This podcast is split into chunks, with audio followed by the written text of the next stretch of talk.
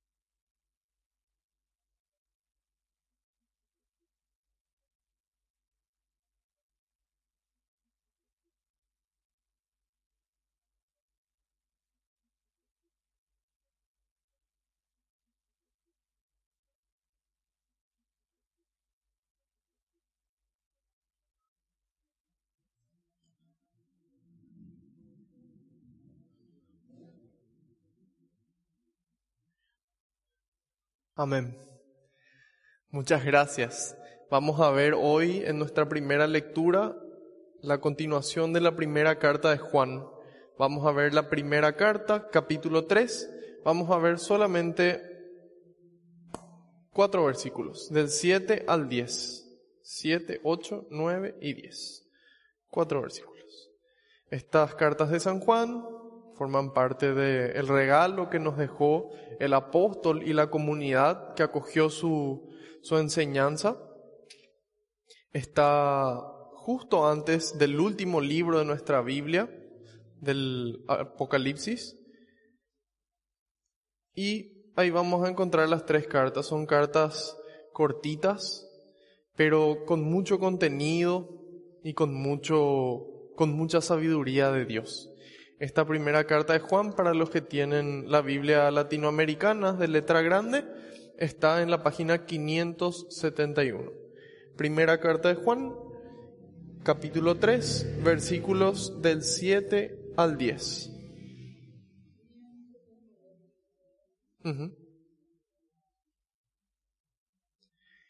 Hijitos míos, no se dejen extraviar. El que actúa con toda rectitud es justo como Él es justo. En cambio, quienes pecan son del diablo, pues el diablo peca desde el principio. Para esto se ha manifestado el Hijo de Dios, para deshacer las obras del diablo.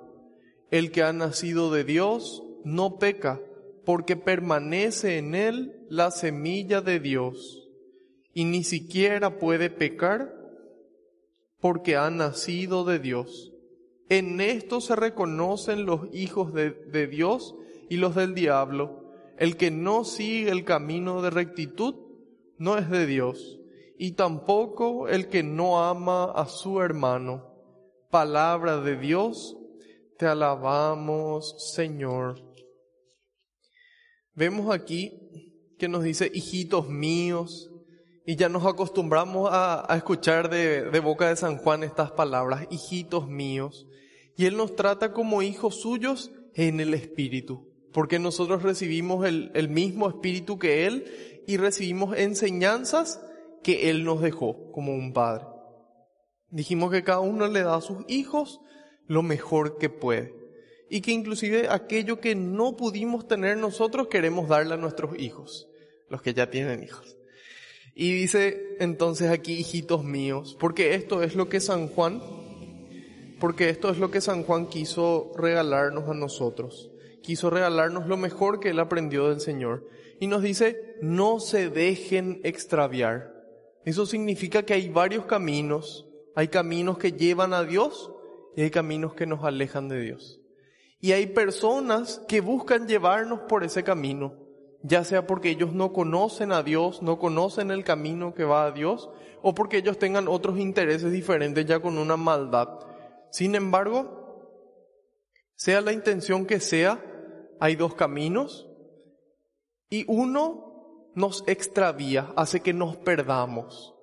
Y ese camino es el que debemos evitar. Por eso Él nos dice, no se dejen extraviar, porque hay personas que quieren que nosotros nos perdamos, que quieren nuestro dinero, que quieren nuestros recursos, que quieren nuestro tiempo, que quieren nuestra vida. Y Él nos dice, no se dejen extraviar.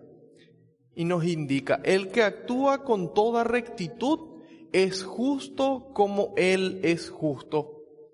Bien.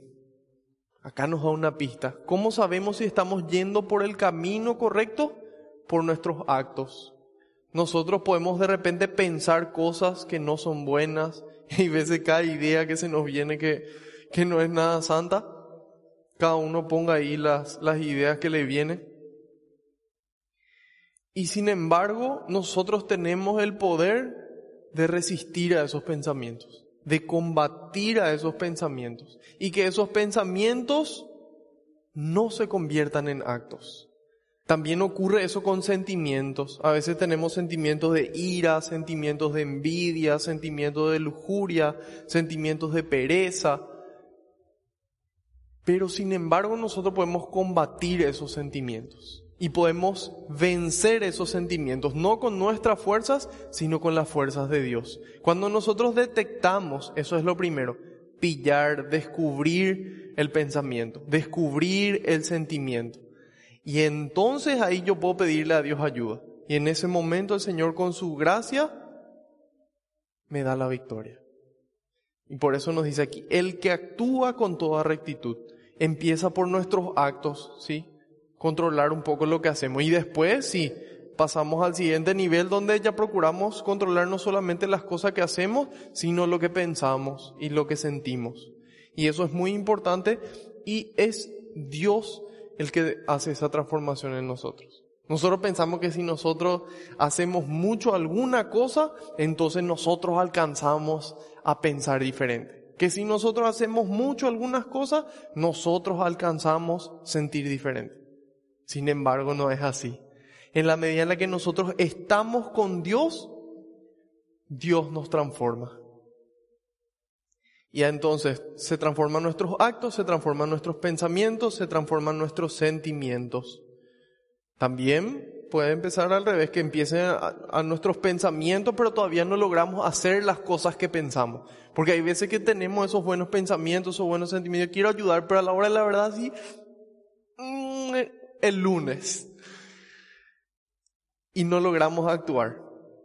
Entonces, sea que empiece por nuestros actos, sea que empiece por nuestros pensamientos, por nuestros sentimientos, lo importante es que empiece. Es que empiece por algún lugar. Si nosotros lo que aprendemos no lo ponemos en práctica, estamos perdiendo prácticamente nuestro tiempo. Ustedes y yo. Por eso es importante que nosotros hagamos este análisis. Que podamos sentarnos, por ejemplo, antes de dormir y decir, bueno, ¿qué me gustaría haber hecho mejor? ¿Qué hice hoy que me parece que a Dios no, no le va a gustar? ¿O no le gustó cuando hice? Ok, entonces yo anoto y pongo eso en oración y le digo, Señor, yo fallé, perdón. Y si es que tengo que decirle a algún hermano también, perdón, ser humildes. Y ahí actuamos como Dios es justo. Y dice, en cambio, quienes pecan son del diablo pues el diablo peca desde el principio. Cuando nosotros vemos qué fue lo que ocurrió con el demonio, el demonio se rebeló. Y él no recibe el perdón de Dios porque nunca se arrepintió. Él tomó una decisión definitiva.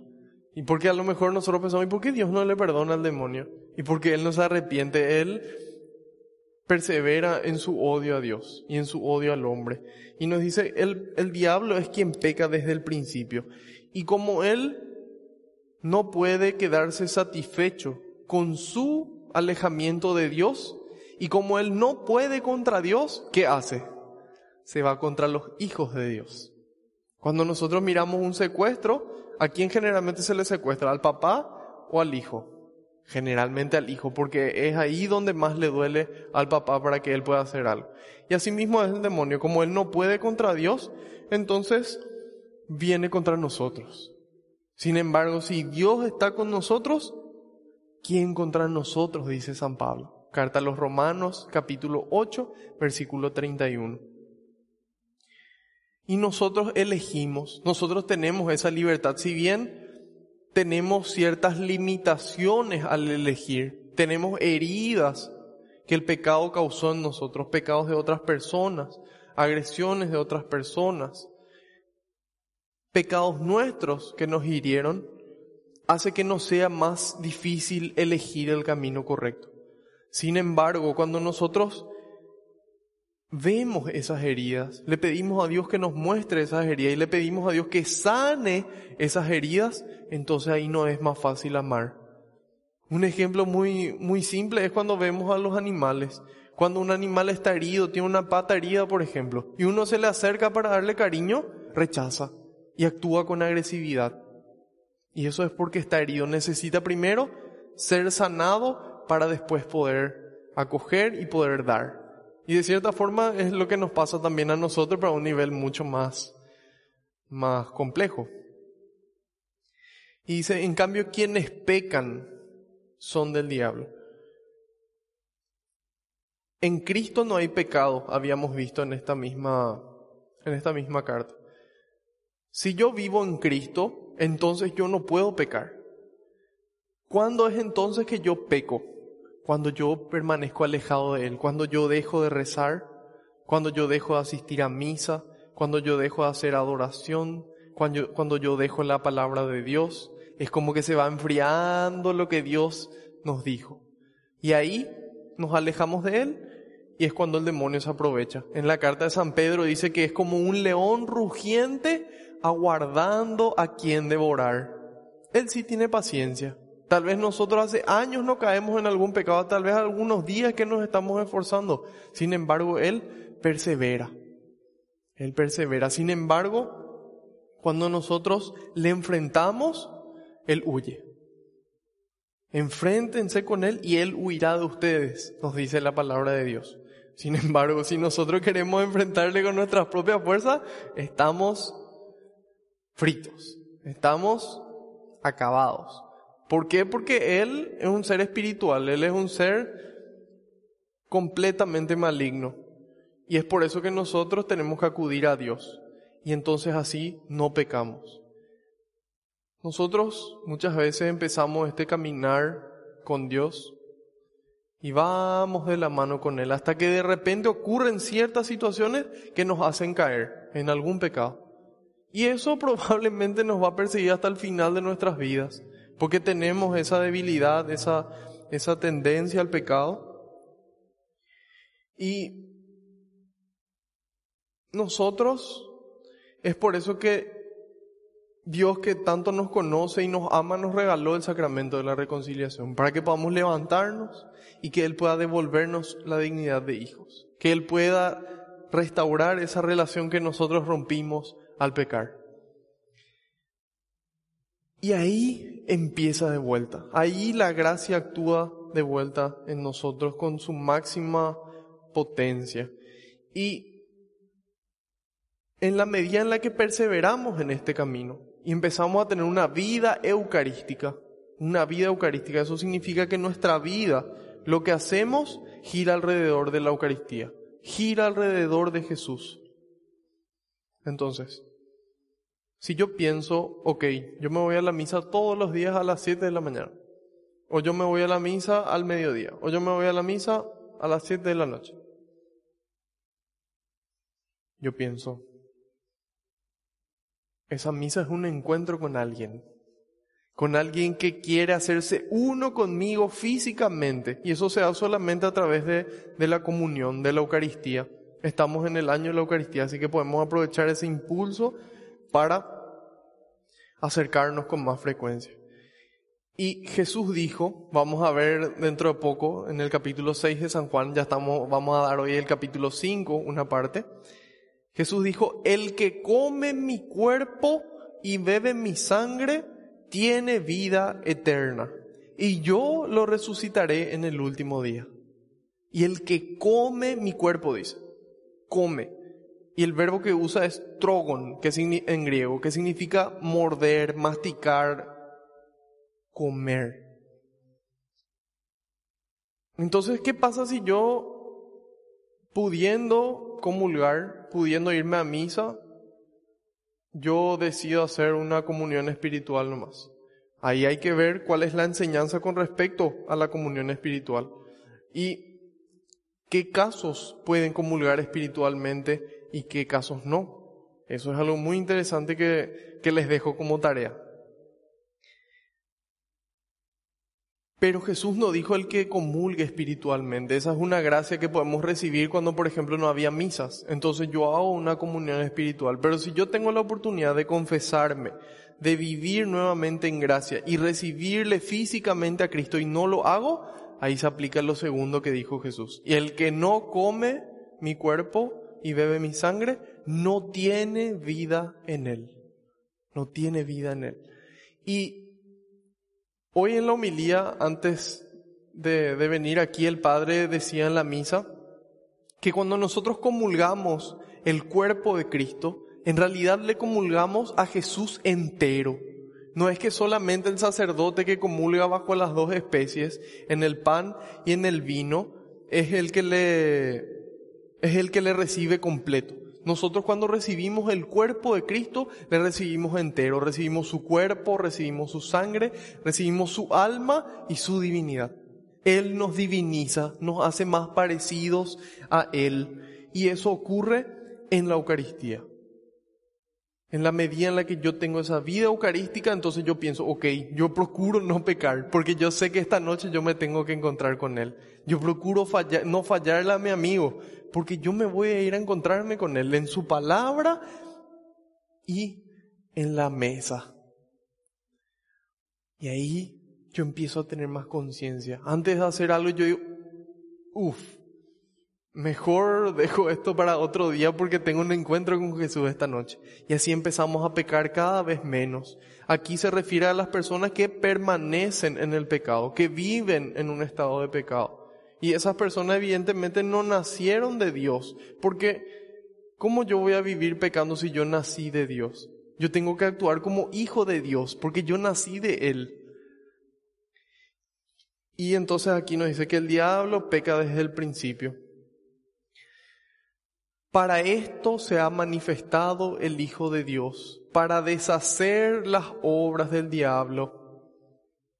Dios le crea al ser humano, le crea a nuestros primeros padres y les crea en el paraíso, les crea sin pecado. Sin embargo, les crea libres y esa libertad implica que ellos podían elegir. Ellos podían elegir amarle a Dios, obedecerle a Dios o no. Y ellos fueron tentados por el demonio, que como dijimos, él no se contenta de solamente él estar alejado de Dios, entonces atenta contra los hijos de Dios. Y fue así como entró el pecado al mundo. El demonio nos tentó, nosotros dijimos, bueno, vamos a ver qué pasa. Y ahí entró el pecado al mundo. Sin embargo, Dios tanto nos ama que a pesar de que nos pidió algo y nosotros no le hicimos caso, nos ofrece una oportunidad de sanar esa herida que nosotros produjimos, esa herida en la relación entre Él y nosotros. Y para eso vino Cristo, para poder pagar esa deuda. Cuando yo le debo algo a alguien, yo tengo que de alguna forma conseguir lo que necesito para pagar esa deuda. Sin embargo, no es lo mismo deberle algo a mi hermano o a mi vecino que deberle algo al presidente de la República. Y bueno, si no es lo mismo de esas mismas deudas, porque las consecuencias no son las mismas, deberle a Dios es una deuda que nosotros no podemos pagar. Nosotros los seres humanos, las personas, no tenemos forma de pagarle a Dios el haberle fallado a Él. ¿Y qué hace Dios? Él se hace humano y viene y nos consigue Él mismo. San Pablo nos dice, cancela la nota de deuda que pesaba contra nosotros, contra vos y contra mí. Jesucristo canceló y dijo, bueno, ustedes no pueden pagar esta deuda con Dios, yo pago por ustedes. Yo pago por ustedes. Este error que ustedes tuvieron, yo pago, yo les consigo la salvación. ¿Y qué nos toca hacer a nosotros entonces? Conservar, cuidar ese tesoro, ese regalo que se pagó al más alto precio sobre la tierra. Cristo pagó con su sangre esa reconciliación. Y nosotros, mm, como si nada, como si fuera que, no, hermanos, cuidemos, valoremos lo que Cristo hizo por nosotros. Y para eso se manifestó para deshacer las obras del diablo. El que ha nacido de Dios no peca, porque permanece en él la semilla de Dios. Y ni siquiera puede pecar porque ha nacido de Dios. En síntesis, esforcémonos por ser hijos de Dios, por hacer honor a ese bautismo que recibimos en el cual nos hicimos hijos adoptivos de Dios. Y nos dice aquí, en esto se reconocen los hijos de Dios y los del diablo. El que no sigue el camino de rectitud no es de Dios y tampoco el que no ama a su hermano. Simple. Nosotros somos hijos de Dios, entonces debemos actuar como hijos de Dios. Eso es lo que nos dice, que por más de que nosotros tengamos una vida de oración, de que yo me vaya a la misa, de que yo comulgue, de que yo haga muchas cosas, eso está excelente. Sin embargo, esa dimensión tiene que trasladarse al prójimo. Esas son las dos dimensiones de la cruz, la dimensión vertical entre Dios y yo y la dimensión horizontal entre yo y el prójimo. Y eso es lo que nos dice, que nosotros debemos actuar con rectitud, permanecer en Dios y amar al hermano. Es decir, yo puedo obrar con rectitud, significa que yo no le hago nada a nadie, yo no me salgo acá del camino, no le hago mal ni a este ni a aquel. Sin embargo, no le amo a aquel, yo no salgo del camino para buscarle y traerle hacia Dios, yo no salgo del camino para ayudarle al que necesita.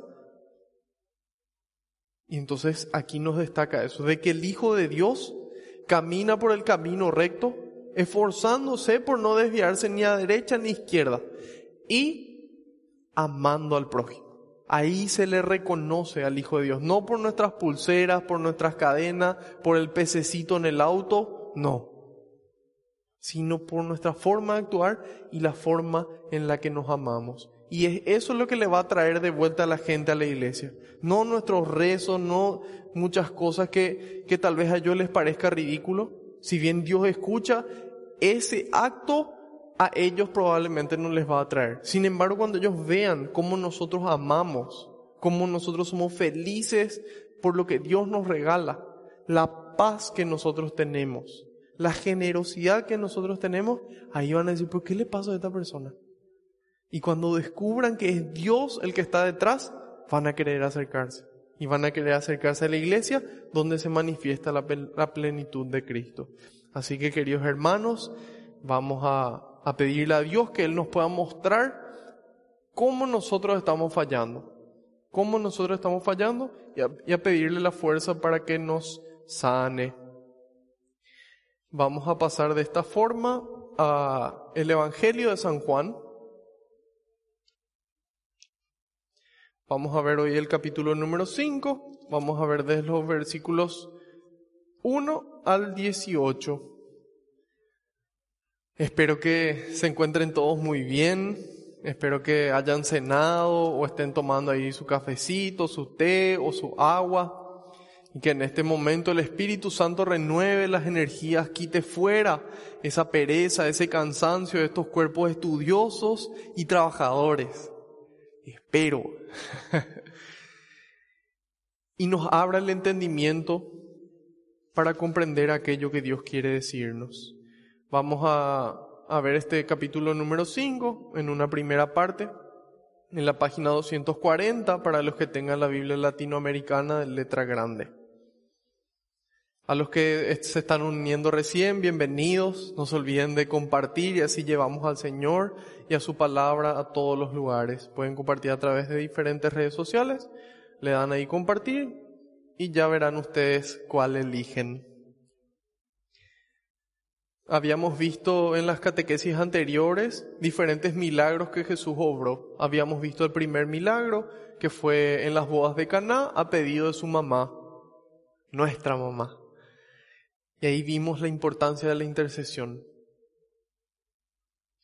Después, en la catequesis anterior, vimos el segundo milagro de Jesús, que fue su primer milagro de sanación, donde fue nuevamente por intercesión de una persona le sanó al hijo de un funcionario real. Y ahí nos decía que esta fue la, la, segunda señal milagrosa que hizo Jesús. Acababa de volver de Judea a Galilea.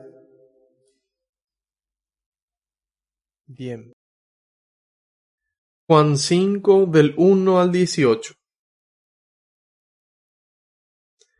Después de esto se celebraba una fiesta de los judíos y Jesús subió a Jerusalén. Hay en Jerusalén, cerca de la puerta de las ovejas, una piscina llamada en hebreo Betesda. Tiene estas cinco pórticos, y bajo los pórticos yacía una multitud de enfermos, ciegos, cojos, tullidos y paralíticos. Todos esperaban que el agua se agitara, porque un ángel del Señor bajaba de vez en cuando y removía el agua, y el primero que se metía después de agitarse el agua quedaba sano de cualquier enfermedad que tuviese. Había allí un hombre que hacía treinta y ocho años que estaba enfermo. Jesús lo vio tendido y cuando se enteró del mucho tiempo que estaba allí, le dijo, ¿Quieres sanar?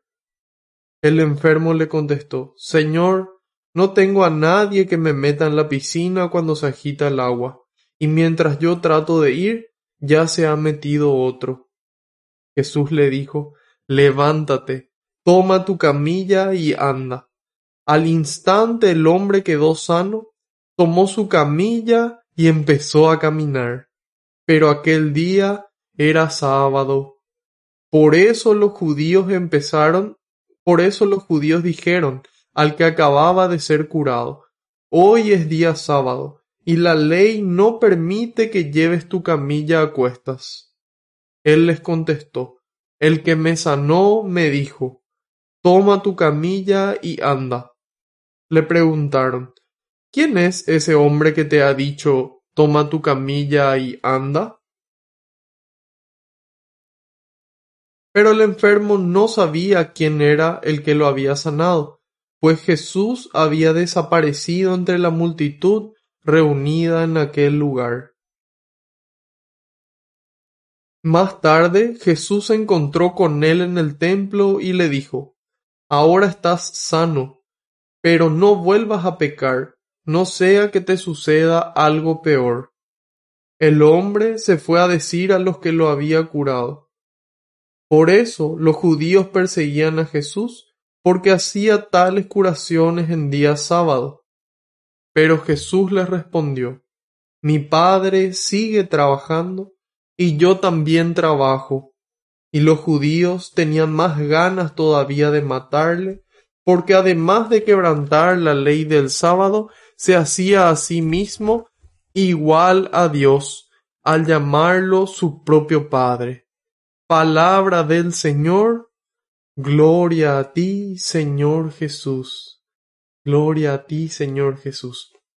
Nosotros vemos que en esta lectura una vez que termina, nosotros decimos palabra del Señor. Decimos palabra del Señor porque estamos leyendo la vida de Jesús. Los evangelios narran principalmente la vida de Jesús. Y por eso cuando terminamos, en lugar de decir palabra de Dios, como decimos en todo el resto de las escrituras, si bien esto también es palabra del Señor, porque se enfoca en Jesús, decimos palabra del Señor y ahí respondemos, Gloria a ti, Señor Jesús.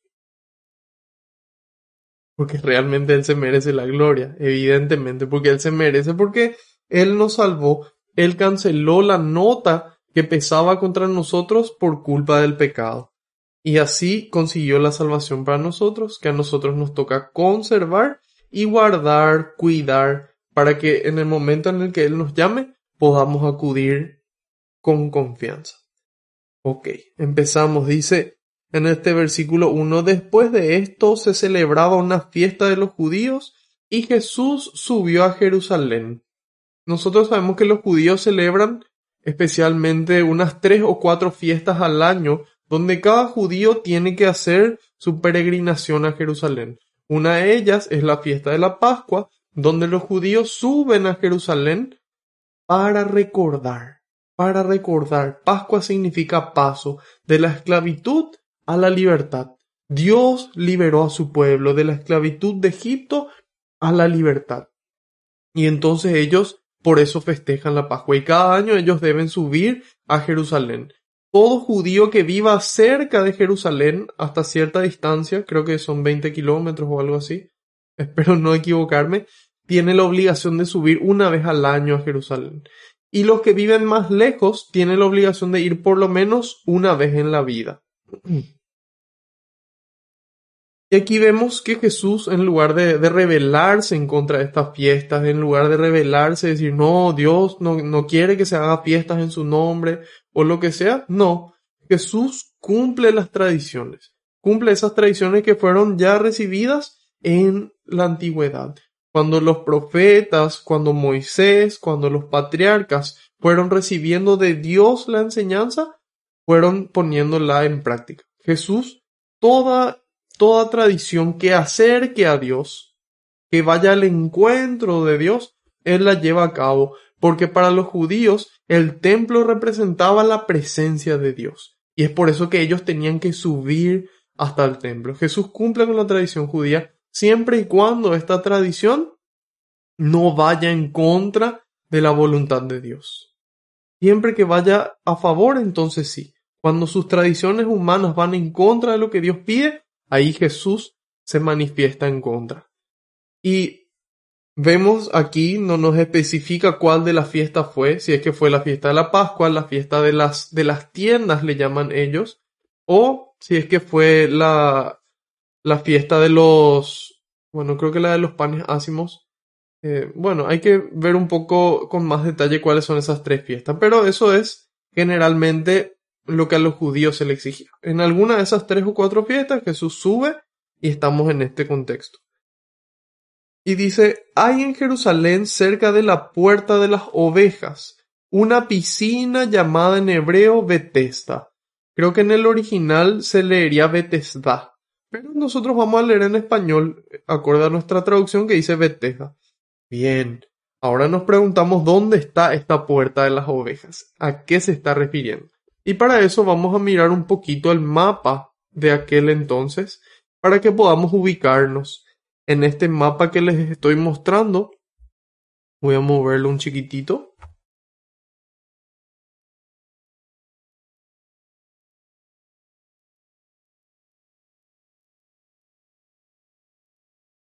Ahí ya está en el centro.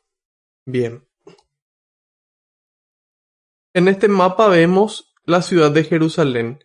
Aquí, prácticamente en el centro y hacia la derecha, está la construcción del templo.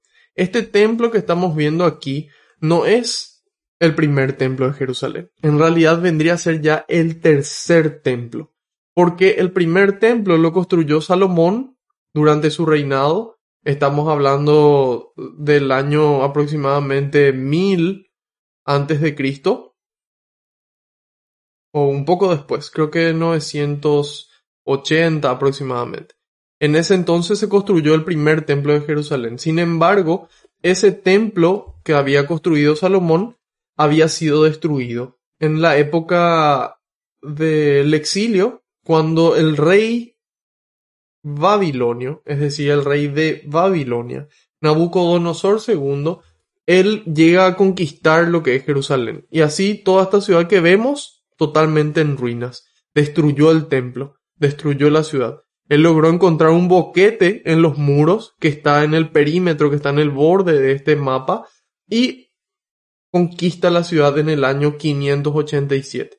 Ahí se produce la etapa más nefasta, más nefasta de, toda la, de todos los tiempos de, del pueblo judío.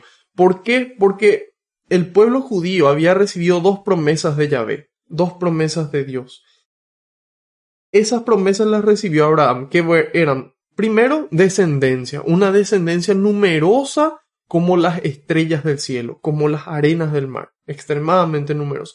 Y segundo, recibir una tierra en la que emana leche y miel, es decir, una tierra prometida. Y esa tierra era la tierra de Canaán, que fue la tierra que conquistaron hasta la que llegó Moisés, pero Moisés no pudo entrar, fue finalmente Josué la que conquistó, y en esa tierra construyeron el templo. Ellos tenían un templo móvil que era el que les acompañaba a ellos durante su recorrido por el desierto, que se conocía como el tabernáculo. Dentro del tabernáculo habían las tablas de la ley, estaba el maná, estaba el cetro de, de Aarón y también el, el altar del incienso y algunos detalles que iban dentro del tabernáculo. Y ese era como su templo móvil que les acompañaba porque ellos estaban convencidos de que la presencia de Dios se estaba, estaba en ese lugar. Así como pensaban inicialmente que estaba en el monte Sinaí, donde, donde Moisés va a hacer la alianza, después se construye el tabernáculo, y una vez que ellos conquistan la tierra prometida, después Salomón va a hacer el templo. Y en el templo se coloca ese tabernáculo, y, es, y ese templo fue totalmente destruido por Nabucodonosor II en el año 587. Pierden la tierra prometida y la población también quedó extremadamente mermada por eh, los ataques que recibieron. Ellos estuvieron en el exilio en Babilonia durante aproximadamente 40 años, hasta que este imperio babilonio, este reino babilonio de Nabucodonosor II, es conquistado por Ciro, el rey de los persas. Y él le permite a los judíos volver a su, a su patria. Sin embargo, todos los muros estaban, estaban destruidos, el templo estaba destruido y empieza otra vez la construcción del segundo templo. Ese segundo templo fue en el año 535 que Zorobabel empezó a construir. Colocó los cimientos del templo hasta que recién después en el año 516 más o menos se realiza la consagración del templo. Y bien, ¿qué pasaba? También era necesaria la reconstrucción de los muros. La reconstrucción de los muros. Y ahí entra un, un profeta que es el profeta Nehemías, cuando nosotros leemos el libro de Nehemías aquí en nuestra Biblia, en el capítulo 3, versículo 1, vamos a poder encontrar que dice, el sumo sacerdote Eliasib se puso a trabajar junto con sus hermanos y reconstruyeron la puerta de las ovejas.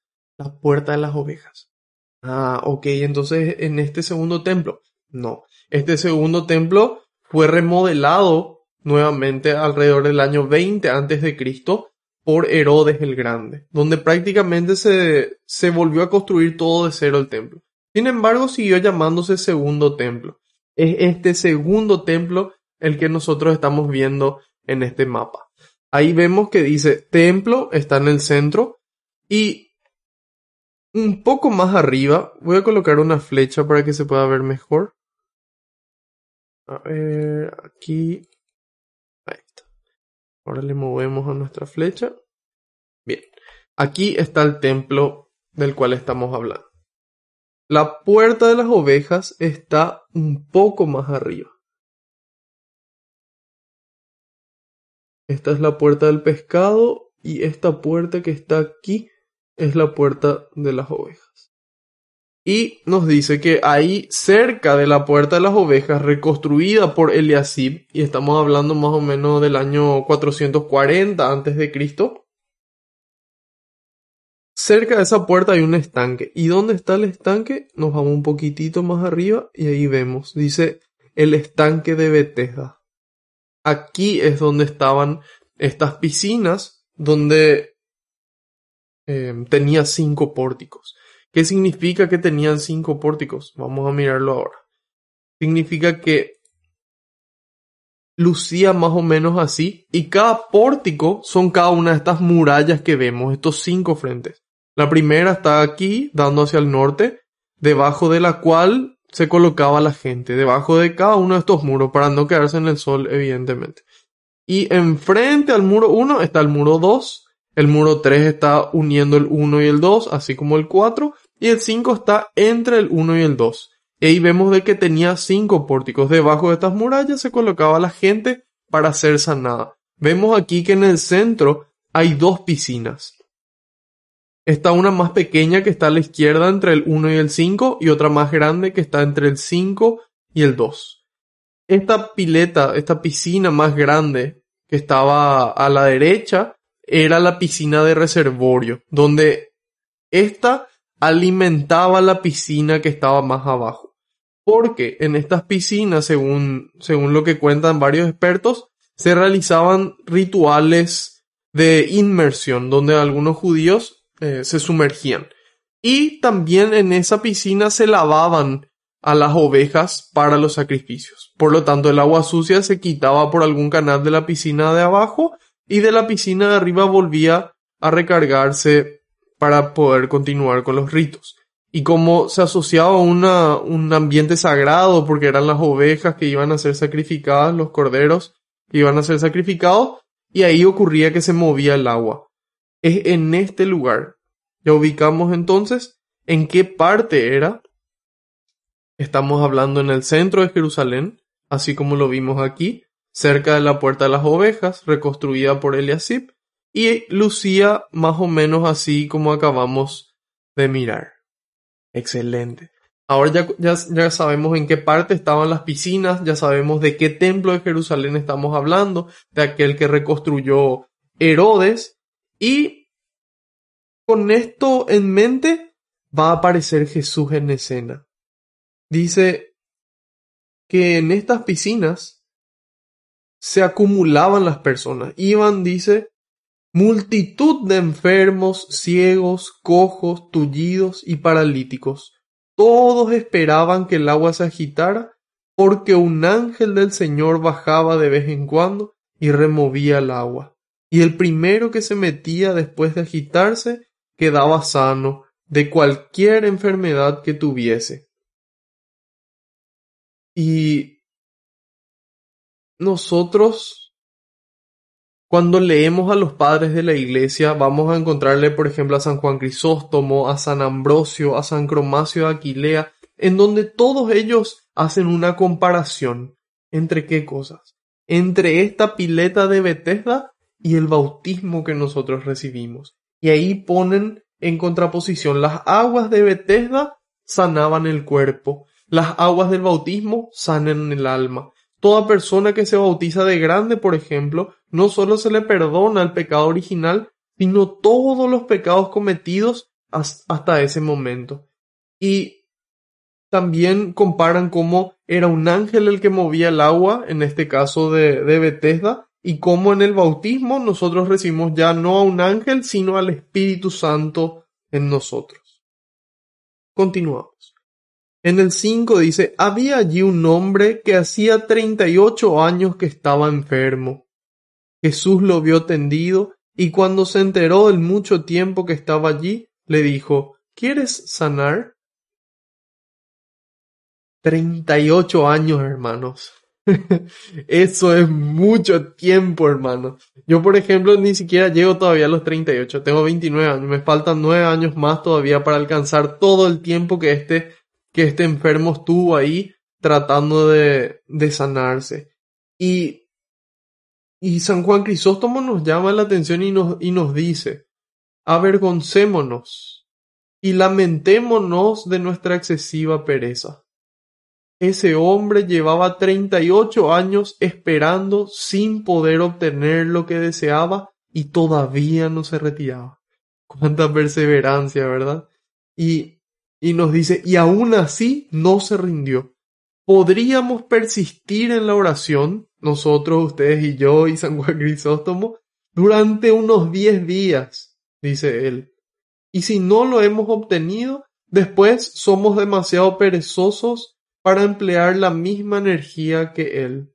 Y sin embargo, esperaremos para siempre a nuestros semejantes, luchando y soportando dificultades, realizando trabajos serviles, todo por la oportunidad de algo que al final no cumpla con nuestras expectativas. Es decir, de nuestra gente, de nuestros amigos, de nuestra familia o de alguna persona sí estamos dispuestos a perseverar hasta conseguir lo que queremos.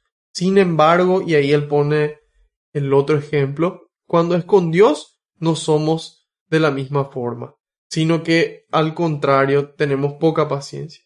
Y nos dice, si con una persona somos capaces de perseverar tanto tiempo, ¿cuánto más con Dios deberíamos de perseverar? Y nos dice, cuando se trata de nuestro Maestro, de quien estamos seguros, de quien estamos seguros de obtener una recompensa mayor que nuestras labores, no ejercemos tanta diligencia al esperar en Él, no ejercemos tanta pasión, tanta paciencia, tanto esfuerzo. Porque incluso si no recibimos nada de Él, dice, no es el mismo hecho de que podamos conversar con Él continuamente una causa de mil, la causa de diez mil bendiciones? Claro, porque ocurre que nosotros perseveramos en la oración y empezamos un día y continuamos en la oración a veces año, tal vez no 38 años. Yo no sé si alguno de ustedes tiene 38 o si perseveró 38 años pidiendo por alguna causa. Yo creo que no, pero pero nos llama a perseverar. Nos llama a perseverar y que ese, en esa perseverancia sea un encuentro constante con Él. Y que ese encuentro sea más que suficiente. Tal vez no nos conceda eso que nosotros le estamos pidiendo. Tal vez no. Pero sin embargo el poder encontrarnos con Él, el poder hablar con Él, ya es causa de diez mil bendiciones. Y, y es, es por eso muy importante, queridos hermanos, que nosotros sepamos por qué nosotros nos encontramos con Jesús. Es muy importante que, así como este hombre se encontró con Jesús, nosotros podamos encontrarnos con Él. Y no necesariamente por lo que vaya a darnos, sino porque sabemos que nos ama, porque sabemos que Él nos espera siempre. Y que tal vez no nos va a dar lo que nosotros le pedimos. Y vamos a ver eventualmente por qué Dios a veces obra de una forma y a veces de otra. ¿Y qué ocurre? Le pregunta Jesús. Jesús le ve tendido a la persona. Ahí nos damos cuenta de que es una persona atenta. Él no estaba todo el día apurado corriendo pensando, bueno, tengo que recorrer todavía 70 ciudades, nos quedan más o menos tres meses, así que no, uno por uno, corazón por corazón. Así es nuestro Maestro. Y así aspiramos a ser nosotros. Jesús le ve a la persona y cuando se enteró le preguntó, ¿quieres sanar? ¿Quieres sanar? Anfiloquio de Iconio. Qué nombre más peculiar, ¿verdad? Bueno, él tiene una sabiduría importante que nos aporta. San Anfiloquio de Iconio, si no me equivoco, destaca la pregunta. Jesús le pregunta, ¿quieres sanar? Vean su modestia. No dice, ¿quieres que te sane? porque no quería aparecer como alguien grande haciendo un anuncio de sus milagros. Y nos hace hoy a nosotros la pregunta, ¿quieres sanar? ¿Quieres sanar? Y es importante que hagamos una pausa y que pensemos realmente si queremos sanar o no. Porque muchas veces esa sanación, por no decir siempre, implica un cambio implica una conversión, implica morir algunas cosas para vivir mejor, para vivir como Dios quiere. Y Jesús te pregunta hoy, ¿quieres sanar? Y ahí el enfermo le contesta, Señor, no tengo a nadie que me meta en la piscina cuando se agita el agua, y mientras yo trato de ir, ya se ha metido otro. Para mí es tan triste, hermanos, leer cada día con más frecuencia noticias de personas que deciden abandonar este mundo, que deciden entregar sus vidas y dejar de sufrir. Y en parte es culpa nuestra eso, porque porque nosotros no fuimos luz para ellos, porque nosotros no reflejamos a Cristo en su vida que le hubiese ayudado a salir de esa situación. Y muchas veces nosotros no le vemos a ese que está tendido ahí. A veces está nuestra familia, a veces algún amigo, a veces es alguien en el trabajo, a veces alguien en la calle, a veces alguien en nuestra parroquia. A veces somos nosotros y no, no, vemos, estamos tan atrapados en nuestras actividades que no, que no le vemos. En cambio, estamos llamados el ritmo de vida, disminuir un poco para poder verle a la gente y actuar como el maestro. Y aquí le dice, Señor, yo no tengo a nadie. Por eso que es muy triste su historia, porque cuando leíamos nosotros al otro paralítico de Marcos 2, a él le traen, él tenía cuatro amigos que le acercaron a Jesús. Esos son los amigos que vale la pena tener. Esos amigos que nos acercan a Dios. Esos amigos que nos ayudan a ser un poco más santos. Esos son los amigos. Y, y este paralítico de Marcos 2 tenía cuatro amigos que le llevaron a Jesús. Sin embargo, aquí este hombre no tenía. No sabemos por qué, pero sin embargo no tenía. Y nosotros es importante que tengamos esos amigos que nos acerquen a nosotros y que seamos eso. Siempre hay dos cosas que tener en cuenta. El resto con nosotros y nosotros con el resto. Y cuando le pregunta, ¿quiere sanar? Que le dice, Señor, Hace 38 años que estoy intentando. Yo estoy haciendo todo lo posible, todo lo que está a mi alcance para sanar, pero no lo logro. Y ahí vemos cómo hay veces que por más esfuerzo que nosotros hagamos, no podemos sanar. No podemos sanar esa enfermedad física, a veces esa, esa, esa dolencia psicológica, a veces esa enfermedad espiritual. A veces no podemos solos. Y yo suelo dar el ejemplo de, de, la, de, la, de las arenas movedizas, de un pozo de arena movediza. Y inclusive me puse a buscar unos videos a ver si se puede realmente salir de pozos de arena movediza. Y en algunos casos sí se puede, pero es necesario conocer algunas técnicas y que no haya entrado tan profundo. O si no, no tenemos salvación. Necesitamos únicamente, sí o sí, que haya una persona que nos levante. Y por eso es tan importante que haya personas que estén mirando. A ver si es que alguien no cayó en un pozo de arena movediza. Y que fortalecidos con Cristo podamos ayudarles a salir. Porque si no, ¿qué ocurre? Nosotros nos vamos sin Cristo y generalmente nos hundimos con la persona. Por eso que es tan importante esa, esa cercanía con Él, esa amistad con Él, esa amistad con Cristo. Y aquí Él, Él no tenía, no tenía a nadie. Y le, y le dijo eso al Señor. Él le presenta su realidad. Sabes que yo hice, yo hice todo lo que pude. Y ahí Jesús, ¿qué hace? Le dice, levántate, toma tu camilla y anda. Levántate, toma tu camilla y anda. Y al instante, dice, cuando Jesús quiere, al instante se cumple su palabra. Y es importante que nosotros sepamos eso, que tengamos presente en la mente y en el corazón que cuando nosotros le pedimos algo a Él, que Él, si es que lo pedimos con fe, y si es que está en la voluntad del Padre, Él lo va a obrar. Él lo va a obrar. Por eso es importante tener fe, porque ahí vemos ya en la, en la, en la Sagrada Escritura que en algunos lugares no pudo obrar muchos milagros porque no tenían fe. Por eso es importante saber, si yo tengo fe, yo creo que Él todo lo puede, yo creo que Él le puede levantar un muerto, yo creo que Él le puede sanar un paralítico, yo creo que me puede sanar de mi alergia, yo creo, Señor, que tú todo lo puedes y que nada es difícil incluso para ti. Esa es la fe a la que nosotros apuntamos. Y con esa fe acudimos a Él, sabiendo de que Él nos va a dar siempre que sea la voluntad del Padre. Porque hay veces que nosotros no entendemos, hermanos. ¿Por qué, por qué Dios no me sana de esto? ¿Por qué? Y, y Dios tiene sus motivos. Dios tiene sus motivos. A lo mejor no, no, no, no entendemos la voluntad de Dios, pero nos toca amarle, nos toca confiar en Él, saber que por algo Él está haciendo. Y a veces conviene que yo permanezca enfermo por algún motivo. Tal vez sea una oportunidad para que alguna persona venga y me visite a mí y pueda hacer una obra de caridad que le ayude a salvarse. También puede ser que, que mi enfermedad sea causa de unidad en mi familia a lo mejor mi papá y mi mamá se unieron después de muchísimo tiempo preocupados por mí.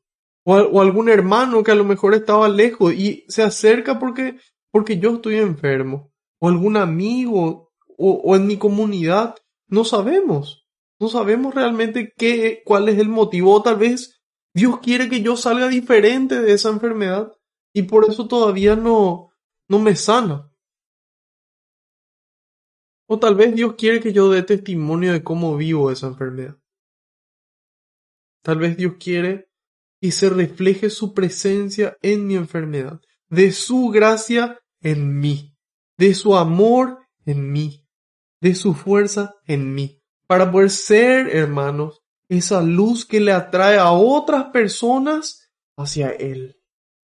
Y así, queridos hermanos, Tal vez sea una, una combinación de estos motivos, tal vez sea por otro. No, no sabemos. Pero sin embargo, toca perseverar. Así como este enfermó 38 años ahí, cuando sea el tiempo de Dios, Dios nos va a devolver la salud. Y si no, mientras tanto, Él camina con nosotros. Él camina con nosotros. Él nos acompaña, nos carga, hace lo que sea que nosotros necesitamos para poder para poder sanar. Y mientras tanto poder, poder dar testimonio. a veces entonces ahí nos damos cuenta que tal vez lo que yo pienso que es mejor para mí no es mejor para mí, sino que Dios sabe lo que Él permite en mi vida.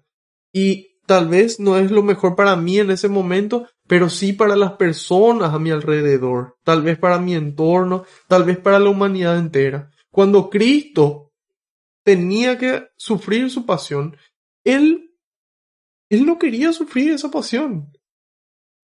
Él le dice, Padre, si es posible, aleja de mí este cáliz. Tres veces le pidió a su papá. Sin embargo, Dios, silencio.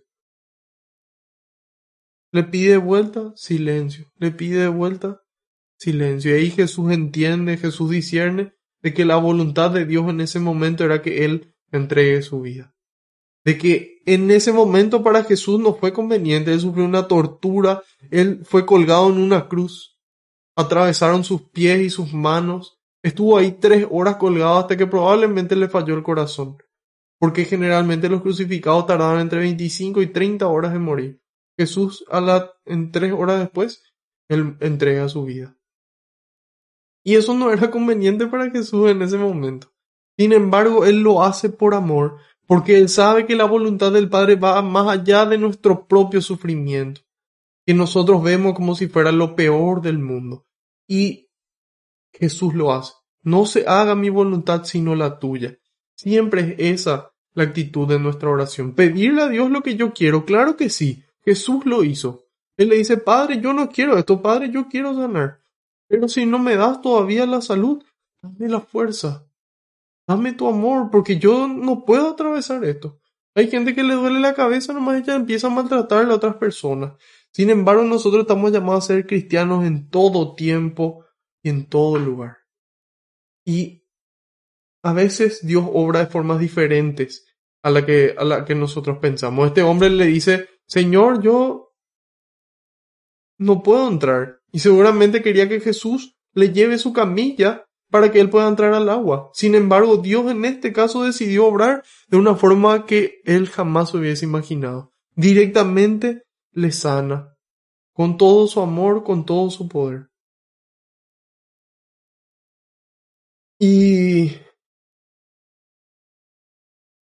Y bueno, Jesús decidió, decidió sanarle. Aquí San Agustín destaca, él dice, es como si Jesús le dijera, cuando estabas enfermo, tu vecino te llevaba. Ahora que has sido curado, lleva a tu vecino. Por eso es tan importante que nosotros acudamos a Dios con nuestros problemas y acudamos a Dios en los momentos donde no tenemos problemas también, porque ese es el amigo. A nosotros no nos gusta ese amigo que siempre que tiene algún problema, que necesita plata, que quiere algo, ahí se acerca. Esos son amigos interesados. Creo que a, nadie le gusta, a nadie nos gusta esa clase de amigos. Sin embargo, aquel amigo que decimos ese amigo de verdad, que está en las buenas y está en las malas, esos son los amigos que nosotros queremos. Y por supuesto que Dios también quiere. Por supuesto que Dios también quiere que seamos buenos amigos con Él. Y una vez que nosotros acudimos a Él y Él nos sana, entonces es el momento que nos toca a nosotros llevarle a Él, llevarle a Cristo para que Él también pueda, pueda sanar a otras personas. ¿Y por qué Jesús le dice, levántate, toma tu camilla y anda? ¿Por qué no le dijo, levántate y anda nomás? ¿Por qué le manda llevar su camilla? Acá está el problema con los judíos, porque dice, aquel día era sábado, por eso los judíos dijeron al que acababa de ser curado, hoy es sábado y la ley no te permite llevar tu camilla a cuestas. Sin embargo, Jesús le pide que lleve su camilla, le ordena, le dice, levántate, toma tu camilla y anda. ¿Por qué Jesús le ordena romper la ley del sábado, hermanos. Porque la ley del sábado no es importante. No. Yo creo que yo les admiro a estos judíos que, que tanto cuidaban el sábado. Para ellos era sagrado. Ese día es sagrado. Nosotros, por ejemplo, para nosotros los, los cristianos, el domingo es el día sagrado. Porque en un día domingo Jesús resucitó. En un día domingo se reunían los primeros cristianos. Fue un día domingo cuando se le aparece a sus apóstoles. Fue un día domingo cuando se le vuelve a aparecer a los apóstoles, pero cuando ya estaba Tomás. También leemos que San Pablo recogía la ofrenda en un día domingo, porque los domingos se reunían. Y domingo significa día del Señor. Nosotros leemos en el libro del Apocalipsis, diez dominus, día del Señor. El domingo no es un día para la familia, para los amigos, para el viajecito, para la serie, para el descanso. No, para nada de eso. Es día del Señor. No se hizo para todo lo que acabamos de mencionar, sino para el Señor. Por eso es tan importante que sea nuestra prioridad uno, que por lo menos domingo vayamos a encontrarnos con el que nos espera todos los días.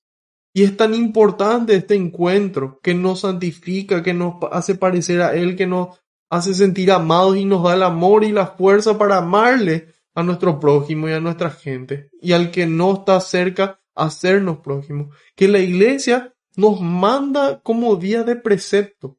Es decir, que si nosotros no nos vamos domingo a misa, estamos fracturando nuestra relación con Dios.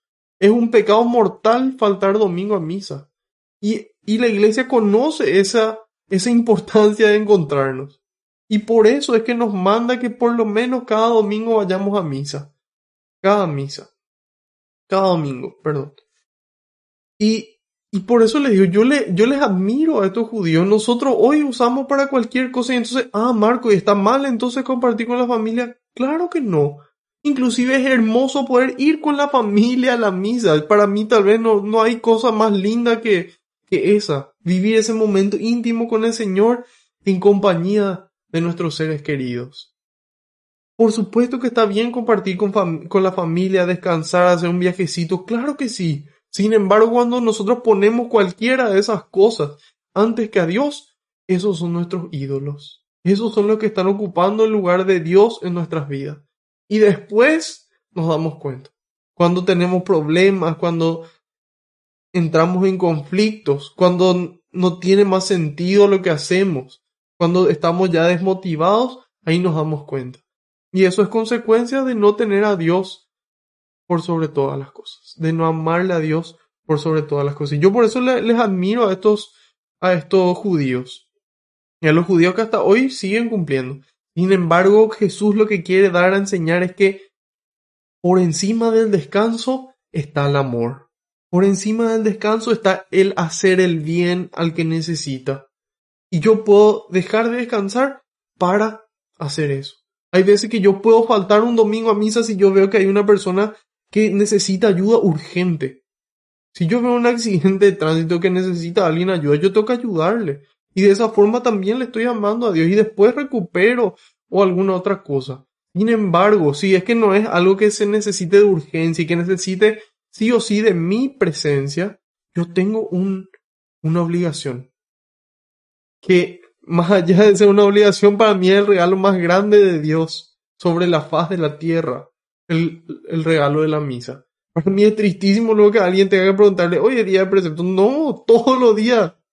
Todos los días es una posibilidad de encontrarme con el Señor y de una me voy. Yo sufro cuando un día no me puedo ir a la misa. Porque yo sé junto a quién me voy.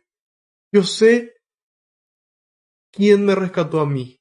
Yo sé quién me ama más que nadie en toda la historia. Y yo sé a quién quiero darle las gracias. Yo sé de quién yo necesito. Yo sé de quién yo necesito fuerzas. Y por eso me voy. Yo no necesito que nadie me obligue. Y, y bueno, Jesús nos muestra aquí la importancia del amor. Y yo creo que, que le dice, toma tu camilla y anda para que ellos puedan ver, para que ellos puedan ver que Dios hizo en su vida, para que Él pueda dar testimonio de lo que Dios hizo en su vida. Cuando Dios hizo algo en vos, Él quiere que vos puedas mostrarle eso a otra gente, para que la gente crea. La gente necesita ver nuestras vidas, tu vida y mi vida. Necesita ver lo que Dios hizo ahí. Dios nos sana las heridas. Sana las heridas para que cicatricen y para que esas cicatrices sean la prueba de lo que Dios obró. Dios me rescató a mí y yo doy testimonio de esa, de esa conversión. Yo le cuento a la gente, esto fue lo que Dios hizo en mi vida. Porque eso es lo que la gente va a mirar para poder creer. Yo puedo hablarles mucho tiempo y, y tal vez les guste o les llegue, pero, pero lo que realmente habla es la vida, hermanos. Es nuestra vida lo que le da credibilidad a nuestras palabras. Y ahí eso es lo que Jesús, por eso Jesús le manda romper. Porque también él aclara que el sábado no fue hecho para el hombre, sino el hombre no fue hecho para el sábado, sino el sábado para el hombre. Y ahí él les contesta, el que me sanó me dijo, toma tu camilla y anda. Le preguntaron, ¿quién es ese hombre que te dijo, toma tu camilla y anda? Pero el enfermo no sabía. Y ahí muchas veces es así que Dios obra diferentes cosas en nuestras vidas, sin embargo nosotros no sabemos qué es Él. Y por eso es importante saber, saber que todo lo que es de bendición viene de Dios, es un regalo de Dios. Y por eso yo tengo que dar testimonio. Cuando yo acudo a Jesús y recibo gloria a Dios y doy testimonio de lo que Él me regaló. Más tarde se encuentra con Jesús en el templo y le dice, ahora estás sano. Jesús le dice, ahora estás sano, pero no vuelvas a pecar, no sea que te suceda algo peor. Bien. De este pasaje hay personas que concluyen que toda enfermedad, toda enfermedad es consecuencia de pecado. Es decir, si yo me enfermé es porque yo pequé o alguien o mis padres pecaron, por ejemplo. Todas. Aquí San Juan Crisóstomo dice que en este caso sí era consecuencia de su pecado. Por eso que Jesús le dice, vete y no vuelvas a pecar, no sea que te pase algo peor. No sabemos qué le pasó, qué hizo para quedarse paralítico. A lo mejor era imprudente y le gustaba caminar sobre el borde de la muralla. A lo mejor era peleador y se peleó con alguien que le metió un rodillazo en, en la espalda. No sabemos realmente, no tenemos idea de cuál fue el pecado de este hombre que le llevó a, a quedarse paralítico. Sin embargo, Crisóstomo dice que más allá de esta situación, que es una posible interpretación, es la interpretación más importante, que si no vuelves a pecar, si vuelves a pecar, ¿qué te va a pasar? La muerte eterna, ya no algo del cuerpo, como destacábamos hace rato entre la piscina de Bethesda y el bautismo, ya no algo del cuerpo, sino del espíritu, ya no una muerte física, sino una muerte eterna. ¿Y por qué una muerte eterna, Marco? ¿Qué tiene que ver el pecado? ¿Qué dice Romanos 6:23?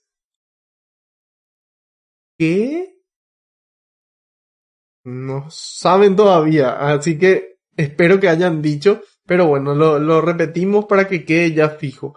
Romanos 6:23 dice que el salario del pecado es la muerte, es la muerte.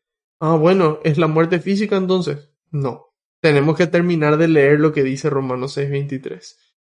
Dice, el salario del pecado es la muerte, pero el don gratuito de Dios, la vida eterna en Cristo nuestro Señor. Es decir, que el, pecado nos lleva a la muerte eterna. No vuelvas a pecar, no sea que te suceda algo peor. No que te quedes tetrapléjico en lugar de paralítico, sino que te condenes para siempre.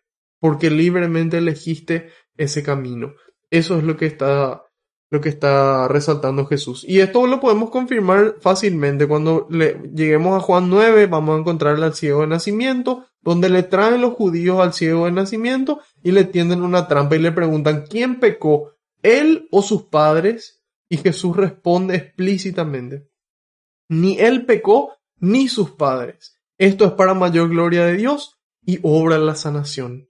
Es decir, hay muchas veces que nuestra enfermedad es consecuencia de nuestro pecado, tal vez de nuestra imprudencia, tal vez de la forma de vida que tenemos, si es que comemos desordenado y después nos da alguna enfermedad del estómago, del corazón, de, de diferentes eh, situaciones, entonces sí es consecuencia de nuestro pecado. Si nosotros fumamos, nos estamos matando a nosotros mismos, faltando contra el quinto mandamiento, porque dice no matarás, no dice entre paréntesis a menos que se haga poco y a vos mismo. Entonces, si me da después cáncer de pulmón, lógico. Si tengo una vida sexual desordenada y me dan enfermedades de transmisión sexual, es lógico, es consecuencia de mi pecado. Pero hay enfermedades que no son consecuencia de pecado. Y es decir, que cada enfermedad es un llamado a discernir. Si es que es consecuencia de mi pecado o no. Si es que es consecuencia, veo, me arrepiento y procuro no volver a caer. Y si no es consecuencia, le pido a Dios la sanación, así como este hombre, y que me dé su gracia, que se cumpla su voluntad en mi vida. Ok. El hombre se fue a decir que a los judíos que era Jesús el que lo había curado. En lugar de guardar silencio, en vez de agradecerle a Dios y porque en este caso fue en perjuicio de Jesús, él se va y ante la presión de la gente actúa de una forma, le traiciona a Jesús. Es importante que nosotros nunca traicionemos a Jesús, por más de que la gente nos presione. Van a estar mil a mi izquierda, diez mil a mi derecha, no importa. Mi corazón estará tranquilo porque yo sé en quién puse mi confianza. Por eso Jesús perseguían, por eso los judíos perseguían a Jesús, porque hacía curaciones en sábado. Pero Jesús les respondió, mi padre sigue trabajando y yo también trabajo. La, la traducción más precisa es mi padre, cuando vemos la traducción literal del griego al, al español, mi padre está trabajando hasta ahora y yo mismo también estoy trabajando. ¿Por qué? Porque hay gente que entiende, pero ¿cómo si en el séptimo día descansó? ¿Cómo hasta ahora está trabajando? Claro, y ahí San Agustín nos, nos trae luz y nos dice que su creación terminó en el sexto día. Sin embargo, él sigue sosteniendo y gobernando la creación. Sosteniendo y gobernando la creación. Para que nosotros podamos continuar teniendo vida. Si nosotros ahí volvemos a despertarnos es porque Dios continúa dándonos su vida. Mi padre trabajó cuando hizo el mundo y todavía trabaja mientras gobierna el mundo. Por lo tanto, así como fue por, por mí que él creó cuando que él creó cuando hizo el mundo, así es por mí que él gobierna cuando él gobierna.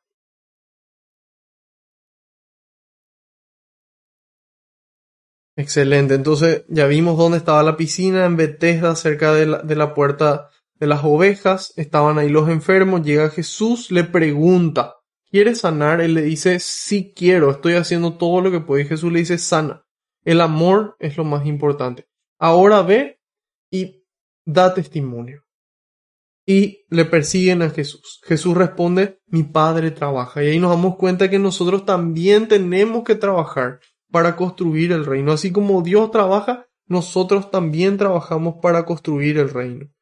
Y los judíos tenían más ganas todavía de matarle, porque además de quebrantar la ley del sábado, se hacía igual, se hacía mismo, se hacía a sí mismo igual a Dios al llamarlo su propio padre. Esto es una cuestión de naturalezas. Un pingüino no da un tigre, un perro no da un gato, no, un perro da un perro por naturaleza, un gato da un gato por naturaleza. Dios crea un Dios. Pero Jesús no fue creado, Jesús existió desde siempre. Pero al ser la segunda persona de la Santísima Trinidad, es el Hijo de Dios. Es decir, si es que Él le llama mi Padre al Padre, Él se hace igual a Dios. Porque si Dios es Dios y yo soy hijo de Dios, entonces yo también soy Dios. Marco, creo que hay un problema ahí, porque en la oración que Jesús nos enseña dice Padre nuestro. Es decir, que nosotros también somos dioses negativo.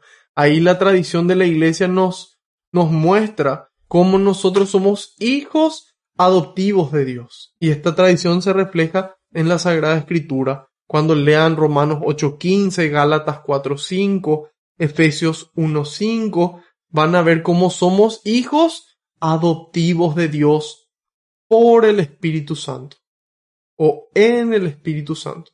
Y y eso es lo que leíamos en la primera carta de Juan, en el capítulo 3, versículo 1. Miren qué amor tan singular nos ha tenido el Padre, que no solo nos llamamos hijos de Dios, sino que lo somos. Somos hijos de Dios, hermanos. Y por eso es importante que nosotros actuemos como tales. Nosotros por eso podemos decirle a Dios, Abba, así como Jesús le decía, papá, papito, papito querido, con amor, sabiendo que Él nos amó primero y Él es nuestro papá. Por eso que nosotros podemos rezar el Padre nuestro y podemos pedir al Señor que nos sane y una vez sanados podamos amar a aquellas personas con las que nos encontremos. Es esa la, la palabra que San Pablo utiliza, hijos adoptivos, adopción, porque por el Espíritu Santo nos hacemos familia de Dios, familia, con todos los privilegios y también las obligaciones. Nosotros queremos siempre los privilegios, sin embargo también tenemos obligaciones. Cumplamos y no, no dudemos en que nuestros derechos van a estar siempre ahí, porque Dios nunca se deja ganar en generosidad. Entonces, vamos a, darle gracias a Dios porque, porque nos ama, porque realmente somos hijos suyos y porque Él se merece.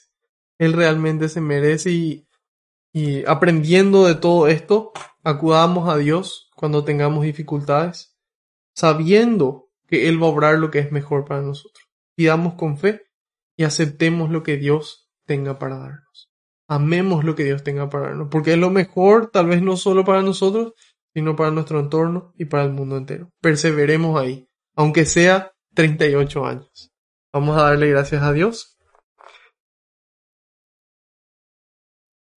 Gracias Señor por tu Espíritu Santo que vive en nosotros. Gracias por poder reunirnos nuevamente para escuchar tus enseñanzas, para poder perseverar en este camino. Te pido Señor que envíes más obreros a la viña, porque la cosecha es grande y los trabajadores son pocos. Gloria y alabanza sean dadas a ti por los siglos de los siglos. Amén. Te pedimos en este momento, Señor, que tu Espíritu Santo pueda sanarnos, pueda sanar, Señor, esa enfermedad física, pueda, Señor, sanar esa herida que tenemos, tal vez desde el vientre de nuestra madre. Te pedimos, Señor, que pueda sanarnos de todo aquello que nos dañó, sea nuestro pecado sea el pecado del otro. Damos gracias, Señor, por lo que obras en nosotros y porque nos escoges para llevarte a ti. Danos, Señor, tu amor y tu fuerza para hacerlo. Nos unimos a tu oración diciendo, Padre nuestro que estás en el cielo, santificado sea tu nombre. Venga a nosotros tu reino, hágase tu voluntad en la tierra como en el cielo. Danos hoy nuestro pan de cada día. Perdona nuestras ofensas, como también nosotros perdonamos a los que nos ofenden. No nos dejes caer en la tentación, y líbranos del mal. Amén. Madre Santa, te damos gracias por llevarnos siempre a Jesús y por amarnos, por mostrarnos el camino y mostrarnos cómo relacionarnos con el Espíritu Santo, para permanecer firmes al lado de Jesús a pesar de las dificultades. Dios te salve María, llena eres de gracia, el Señor es contigo, bendita tú eres entre todas las mujeres, y bendito es el fruto de tu vientre Jesús. Santa María, Madre de Dios y Madre nuestra, ruega por nosotros los pecadores, ahora y en la hora de nuestra muerte. Amén. San Miguel Arcángel, defiéndenos en la batalla, Sé nuestro amparo contra la perversidad y acechanzas del demonio. Reprímale Dios, pedimos suplicantes, y tú, príncipe de la milicia celestial, arroja al infierno con el divino poder a Satanás y a los demás espíritus malignos que andan dispersos por el mundo para la perdición de las almas. Amén. Gloria al Padre, al Hijo y al Espíritu Santo, como era en el principio, ahora y siempre, por los siglos de los siglos. Amén. Alabado sea Jesucristo, sea por siempre bendito y alabado. Que el Señor nos acompañe en todo momento. En el nombre del Padre, el Hijo y el Espíritu Santo. Amén. Otro día más, otro día más, queridos hermanos. Si lo están viendo desde YouTube, puedan darle me gusta, puedan compartir en las diferentes redes sociales, puedan también suscribirse al canal aquí y de esa forma están ayudando también a que YouTube muestre el contenido y así llevemos al Señor hasta todos los confines de la tierra. Nos veremos el lunes a la misma hora por el mismo canal, Dios mediante y por delante. Buenas noches.